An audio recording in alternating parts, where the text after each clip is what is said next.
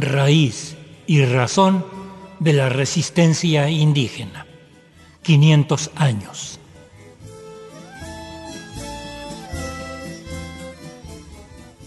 Tres pensadores pertenecientes a la cultura Ñu Saabi de la Mixteca se reunieron para reflexionar sobre la invasión y conquista de Mesoamérica hace cinco siglos. Se reunieron en forma virtual el 13 de agosto de 2021 exactamente 500 años después de la caída de Mexico Tenochtitlan. En la mejor tradición de conocer el punto de vista de los pueblos, impulsada por Miguel León Portilla en La visión de los vencidos, se realizó el conversatorio Análisis crítico del colonialismo y neocolonialismo en México, impulsado por la Academia de la Lengua Mixteca y la Alianza de Intérpretes Indígenas de California. El pueblo de la lluvia aporta, en voz de algunos de sus hijos, algunas ideas clave para conocer cómo se inició esta noche de opresión para los pueblos que ya ha durado tanto. Participaron en este conversatorio los doctores Jaime García Leiva, Ignacio Ortiz Castro y Tiburcio Pérez Castro. Iniciamos esta reseña con las consideraciones del ñani, que quiere decir hermano en lengua tunzabi, Ignacio Ortiz Castro.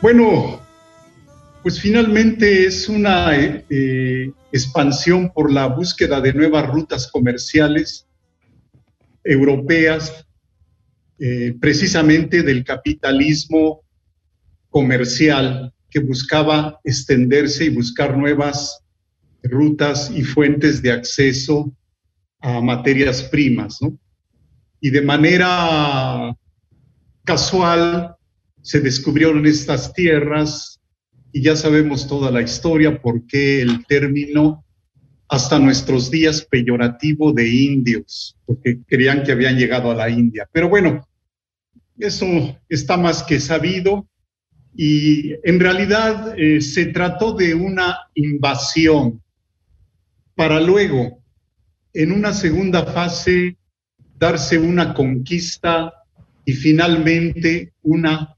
colonización. Habrá que aclarar que los invasores fueron en pos del objetivo central y crucial, el imperio mexica, el cual estaba constituido por la Triple Alianza, conformada esta por México Tenochtitlán, Texcoco y Tlacopan. Tal imperio, liderado por mexicas de Tenochtitlán, ya se extendían sobre una buena parte de lo que hoy se considera geográficamente como Mesoamérica y parte central de América Central. Así que el acercamiento invasor fue precisamente al corazón del imperio, ya que ello resultaba crucial y definitivo para luego la conquista y colonización del resto de Mesoamérica. Una invasión al imperio mexica, en especial a la Ciudad de México Tenochtitlán, que era el centro político militar del imperio, ya aliados con tlaxcaltecas y totonacos principalmente. Fue el inicio de la caída del imperio y la conquista, ¿no? Después, nada cambiaría. El centro tributario seguiría siendo el mismo y el Tlatoani sería suplido por el virrey durante 300 años. También habrá que decir que el virrey, una vez periclitado el régimen colonial, tomaría el nombre de presidente hasta nuestros días. ¿Qué quiero decir con esto, ñani? Que en realidad eh, México Tenochtitlán, después la Ciudad de México y ahora la Ciudad de México sea con el Tlatoani, el virrey o el presidente, no ha cambiado mucho. seguimos bajo ese centralismo que todavía subsiste en el territorio o país llamado México.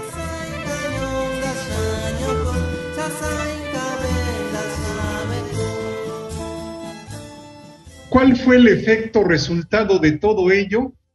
Pues fueron muchas cosas, ¿no? Primero, ya comenté, fue una invasión, luego conquista y se sometieron a las naciones a su voluntad de los conquistadores y colonizadores. Hubo también una colonización cultural con la imposición del español como lengua oficial de la Nueva España. Los pueblos también fueron despojados de sus tierras, se crearon las encomiendas, que fue una institución decadente en Europa, pero que en América se revivió con la conquista. Y no solamente fueron despojados de su tierra, sino de la mayoría de sus elementos y paradigmas culturales. No fue un descubrimiento del nuevo mundo, como siempre se ha pretendido argumentar, porque podríamos plantearnos la pregunta, ¿cómo puede descubrirse algo que ya estaba habitado por cientos de culturas desde Alaska hasta la Patagonia? Tampoco fue un encuentro de dos mundos, como también se ha querido justificar.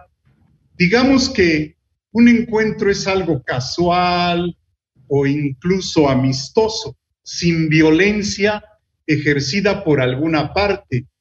En todo caso, digamos que fue un encontronazo, pero con la ofensiva de parte de los que arribaron allende el mar y con la subsecuente diezmación de los pueblos que también esa historia ya la sabemos.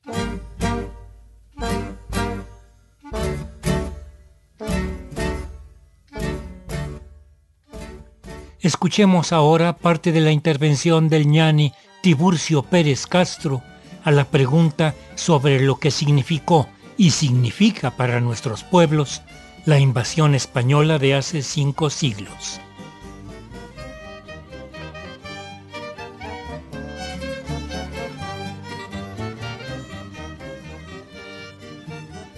La División Internacional del Trabajo consiste en que unos países se especializan en ganar y otros en perder.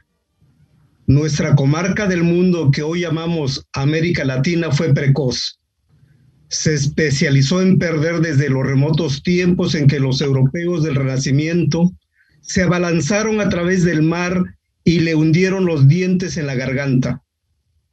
Pasaron los siglos y la región sigue trabajando de sirvienta al servicio de necesidades ajenas, como fuente de reservas de petróleo y el hierro, el cobre y la carne, las frutas y el café, las materias primas y los alimentos con destino a los países ricos.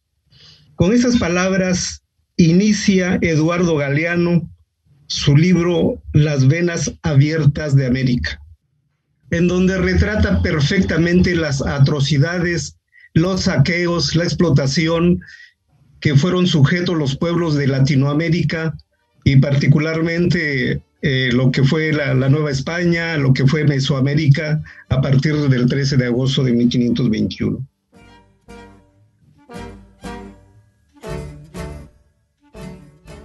Antes de iniciar con el tema, quisiera hacer algunas precisiones conceptuales de acuerdo al, título que le dan, eh, que le ponen a ese conversatorio. Y recordar que el colonialismo se entiende como la dominación territorial, explotación económica, control político e imposición cultural que de manera violenta un país extranjero hace a un país, colonia o territorio ajeno. Por otra parte, el neocolonialismo también se refiere a la explotación económica, a la imposición cultural, pero sin tener directamente el territorio del país que explotan y saquean. Este fenómeno del neocolonialismo surge principalmente a partir de la Segunda Guerra Mundial y su expresión más acabada eh, son las injerencias de organismos financieros internacionales como el Fondo Monetario Internacional, el Banco Mundial y el Banco Interamericano de Desarrollo en los países que se ha llamado eh, como países del, tercer mundo. Es un fenómeno más reciente entonces. Pero aparte del colonialismo que México o lo que fue México, eh, llamado entonces Nueva España, sufrió, también eh, recientemente, ya lo ha comentado el ñan Ignacio, nuestro país sufre de lo que llamamos el colonialismo interno. Es un fenómeno muy local, en donde países ya, personas ya del propio país, eh, siguen este mismo, esa misma política de saqueo, de explotación, de imposición de formas de, vida, una vida, un modo de vida particularmente europeo hacia las sociedades. Particularmente en México, todos sabemos que son muy pocas las familias que ostentan este poder económico, son los neocolonizadores en nuestra patria y hablamos de los Slim ahora. En, otro, en otra época fueron otras familias, actualmente son los Salinas Pliego, los Aramburo Zavala, los Beckerman, Beckerman los Larrea, etcétera. Entonces, un poco para ubicarnos, que estamos hablando del, del, colonialismo en una época determinada, pero también existen estas nociones de neocolonialismo y el colonialismo interno, que es muy particular de, eh, de cada país, de la vida interna de cada país.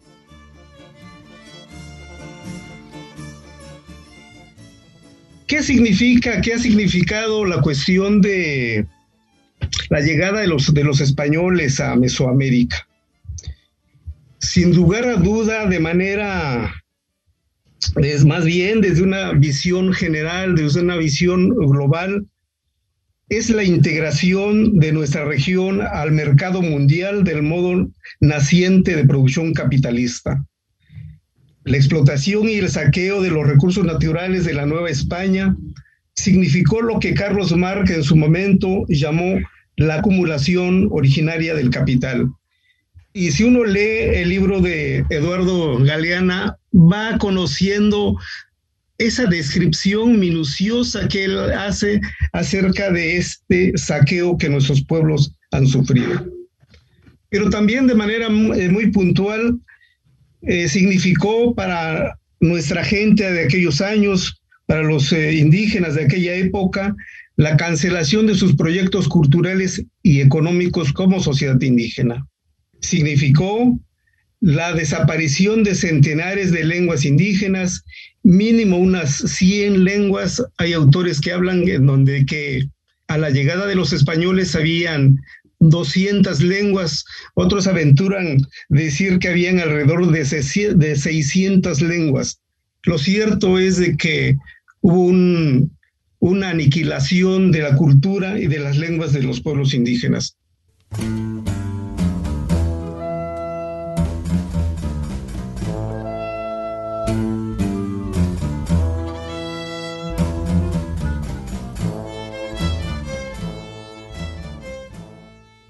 Hace un rato estaba escuchando que un historiador señalaba que la llegada de los, españoles no nos había hecho gran daño porque los indígenas estábamos vivos, las lenguas estaban ahí hablándose en los pueblos, las culturas de los pueblos indígenas también estaban vigentes y por lo tanto no hubo tal conquista ni tal afectación a la cultura de los pueblos indígenas.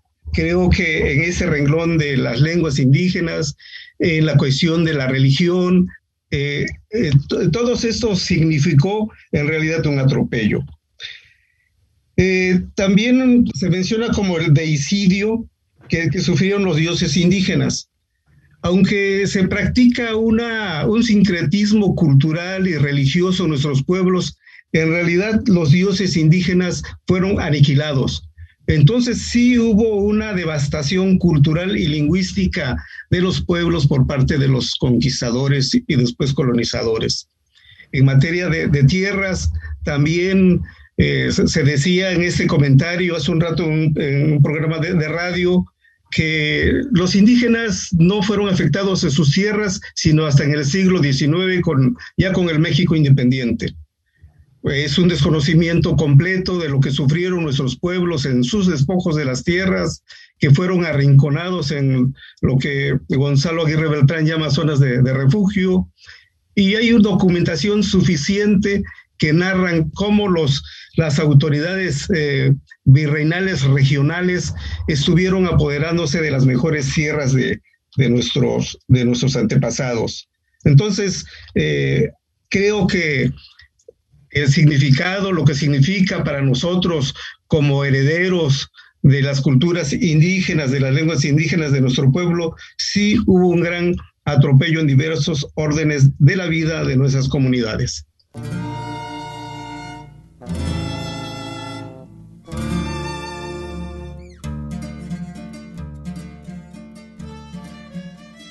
Escuchamos hoy las voces de los doctores Ignacio Ortiz Castro y Tiburcio Pérez Castro, quienes participaron en el conversatorio Análisis crítico del colonialismo y neocolonialismo en México, impulsado por la Academia de la Lengua Mixteca. En este espacio seguiremos transmitiendo parte de las reflexiones ahí vertidas.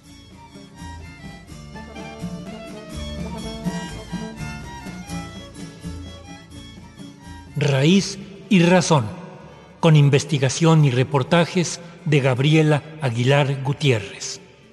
Una serie a cargo de un servidor, Ricardo Montejano del Valle.